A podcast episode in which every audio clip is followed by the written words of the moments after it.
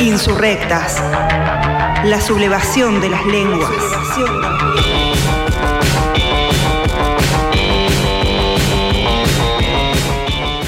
Y estamos ahora en comunicación a través del Zoom con Florencia Strotz. Florencia es integrante de la Dirección de Abordaje Integral de Casos de Femicidios, Travesticidios, Transfemicidios y Delitos contra la Identidad Sexual. Y en este caso vamos a, a conversar sobre territorios y memoria que se ha presentado este proyecto documental de reparación comunitaria ante casos de femicidios, travesticidios y transfemicidios así que tengo el enorme placer de, saludarla. Bienvenida, muchas gracias por compartir esta noche con nosotros, querida Florencia.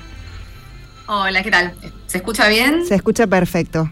Buenísimo, muchas gracias por la invitación. Muchas gracias. Bueno, estamos en, un contexto complejo, con muchas consultas, con muchas idas y vueltas, pero bueno, el trabajo en materia de géneros, en materias de, la lucha en contra de las violencias por motivo de géneros, eh, siempre va, a tener que estar presente en, el contexto que sea. ¿Querés contarnos de qué se trata, territorios y memorias, cómo se, fue gestando y, y cuál es la importancia sobre todo todo en materia de géneros y violencias, haber llevado a cabo este proyecto documental con semejante participación. Sí, bueno, el proyecto lo fuimos trabajando desde la dirección y también que depende de la subsecretaría de programas especiales y surge como, eh, digamos, como consecuencia de la escucha ah, de familiares familiares y personas allegadas a las víctimas de violencias letales, o sea, son travesticidios, femicidios y transfemicidios. Nosotras en el Ministerio tenemos varias políticas públicas desarrolladas. Una pata que tiene la dirección en relación a la temática tiene que ver con lo que son las políticas reparatorias. Eh, que tiene que ver con esto, no solamente con la prevención, con la acción la urgencia, digamos, sino la cuestión más reparatoria y no vinculada a netamente lo económico o de una asistencia integral, sino que tiene que ver con una cuestión más relacionada a eh, sanación o a la reconstrucción de los tejidos sociales. Nosotras entendemos que frente a cualquier hecho de violencia y de estas violencias extremas que son las muertes, se comete también una, un desengranaje, digamos, de los lazos comunitarios, del tejido social, no es que impacta únicamente en las personas allegadas a la víctima, sino también en todo el contexto, digamos, del alrededor. Y también escuchando a discursos hegemónicos y escuchando durante mucho tiempo a familiares, nos dimos cuenta que era necesario un proceso y llevar adelante alguna política pública y trabajar a la sensibilización, la prevención y abordar a la temática, pero desde un lugar que tomar en cuenta las voces que históricamente fueron opacadas y sesgadas. Y esas son las voces de familiares y allegados que conocieron a las víctimas. Eh, a, modo de ejemplo, esto tiene que ver como con todo lo que nos da origen, eh, como para expresarlo mejor, eh, de nacer este proyecto. A modo de ejemplo, cualquier víctima de femicidio o travesticidio, googleas el nombre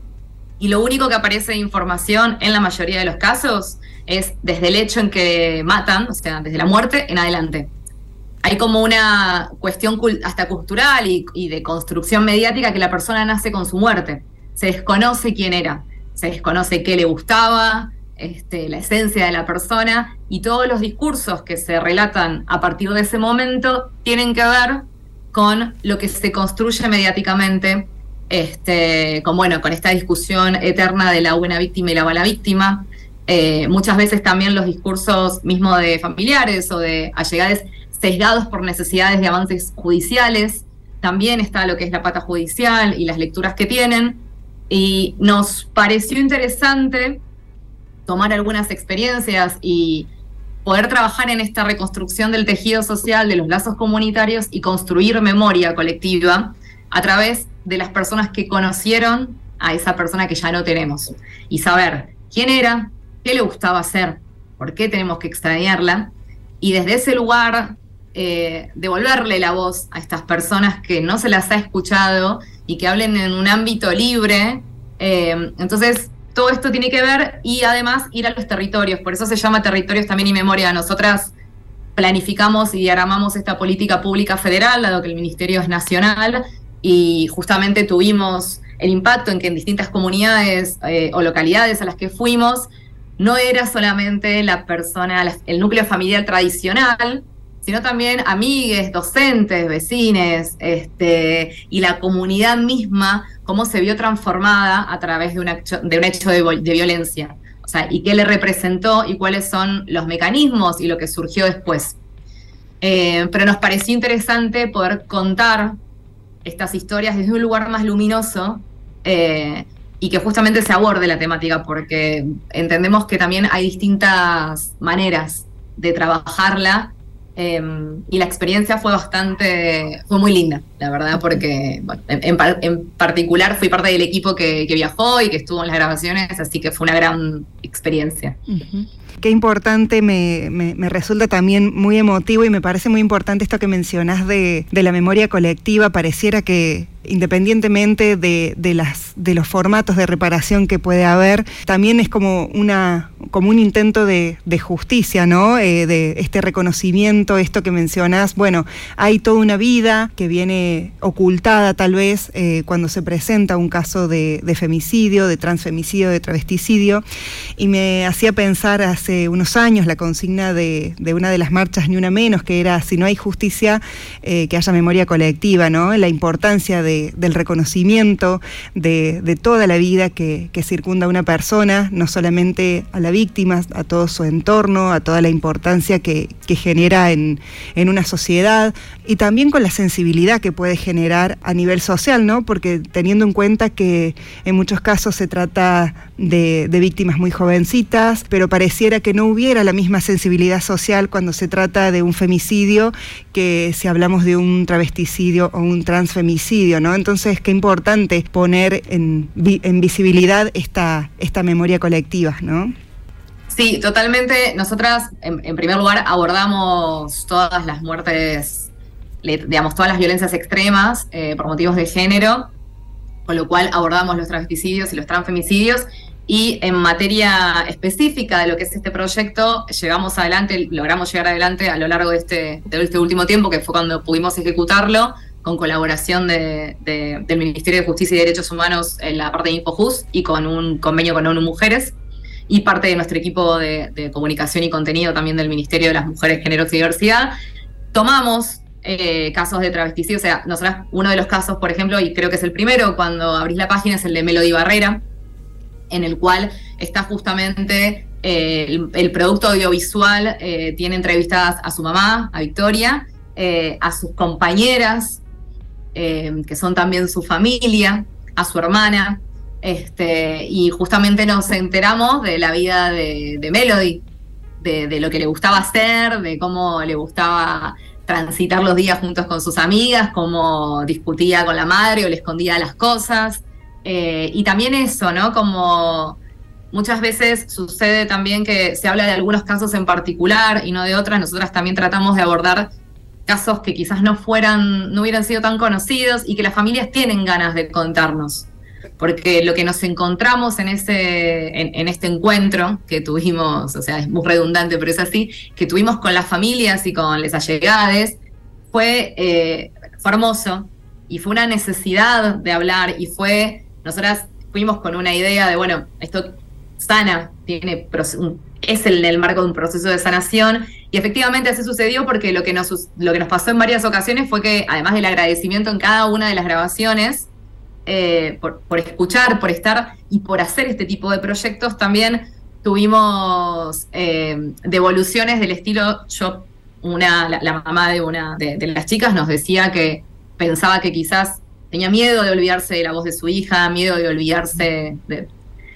de, su movimiento, ¿no? Como de la cuestión más cotidiana y que al tener que buscar fotos, porque el, material no solamente está basado en entrevistas, sino que también pedimos fotos que nos quieran mostrar, que relaten anécdotas, que abran el camino hacia la anécdota, que a través de la búsqueda de estas fotos se dio cuenta que nunca se va a olvidar de su hija y que siempre hay un recuerdo más que se viene a la cabeza, que pensaba que no estaba, pero está. Entonces también es esto que colaboró con las propias familias, familias en sentido amplio, no, no en el tradicional nuclear, y con las personas que, quisieron a la víctima, em, en, acompañar estos procesos, que es parte de esta,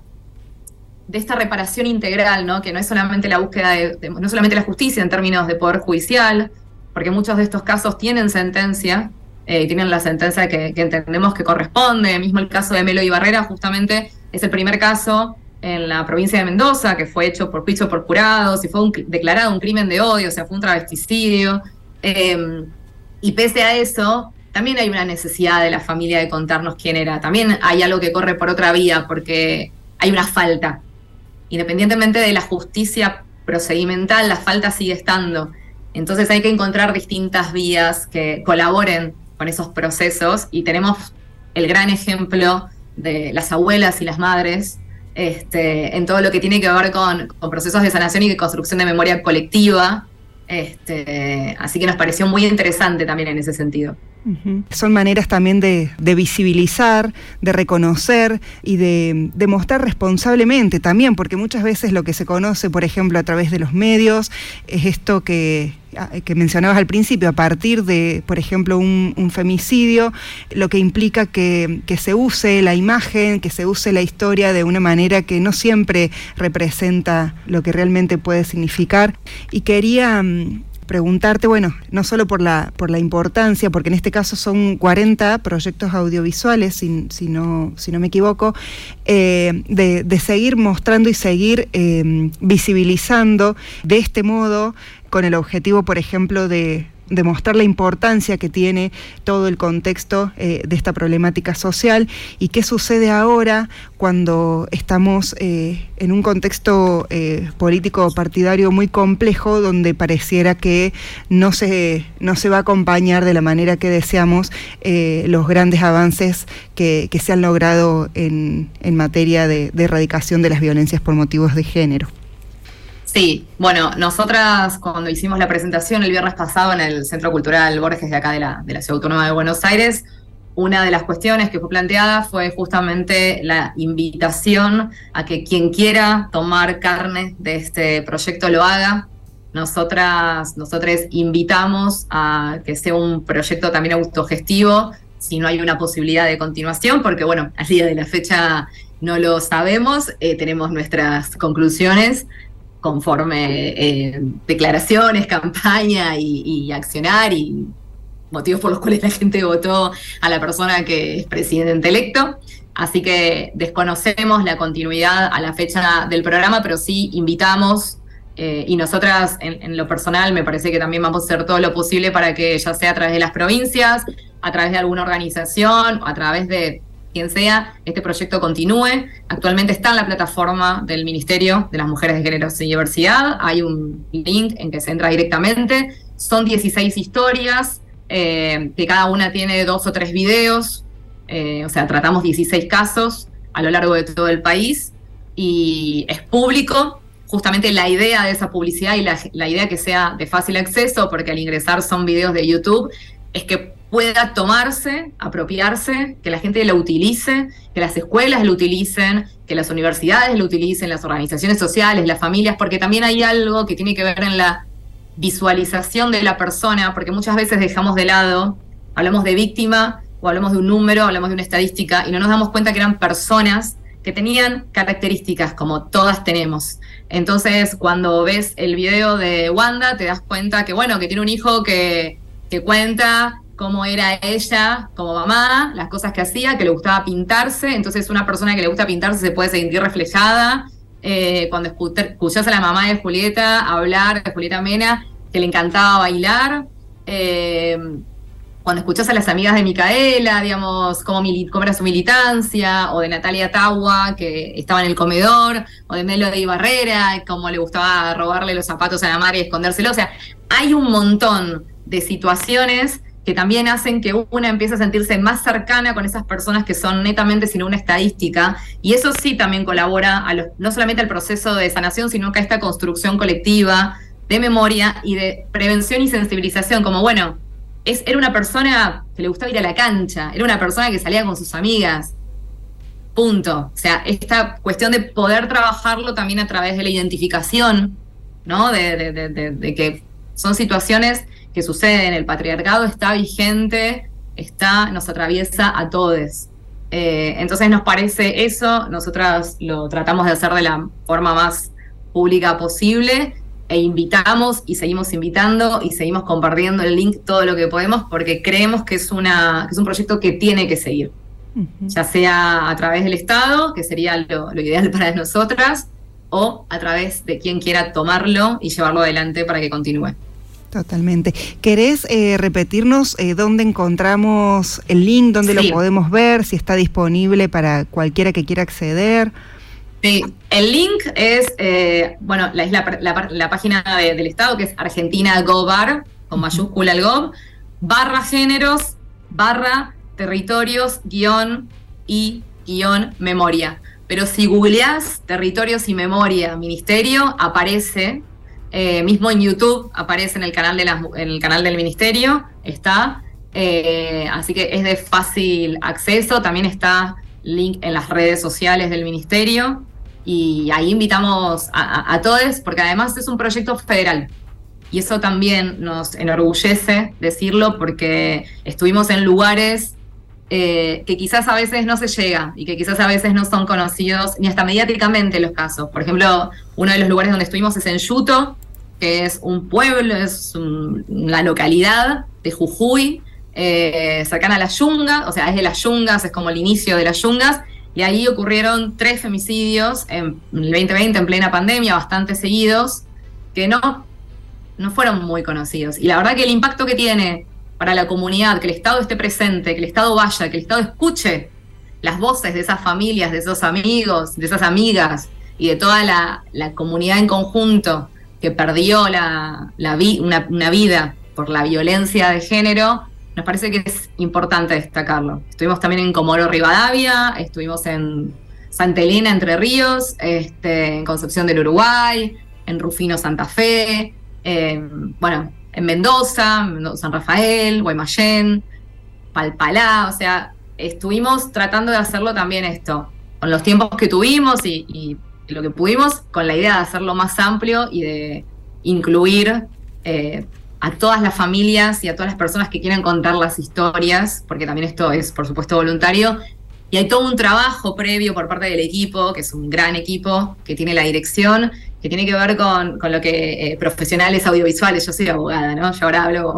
sin saber, pero con profesionales eh, audiovisuales eh, lo denominan como la preproducción. Todo ese trabajo lo hacemos de la dirección que tiene que ver con el contacto con las familias, que ya lo tenemos porque generalmente elaboramos en conjunto otras de las trazabilidades y otras de las integralidades que supone la política pública. Entonces tiene que ver con eso, con el contacto, con el seguimiento, con la escucha, con la empatía, porque grabar esto es complejo, digamos, además de toda la coordinación que requiere, ¿no? Sentarse y escuchar es complejo y requiere de tiempo y la verdad es que fue maravillosa la, experiencia y, y, todas las familias a quienes convocamos, que fuimos dialogando, eh, todas nos dijeron que sí. Eso también es a destacar. Eh, así que me parece que es, que es importante que continúe, nos parece que es importante que continúe el proyecto y realmente cuando tengan la oportunidad de, verlo, se van a dar cuenta que, es una arista, que es una visión muy distinta a la que históricamente tenemos de ver a las personas que, que perdimos por femicidios, travesticidios y trans homicidios y aparte creo que es la primera vez en que las conocemos.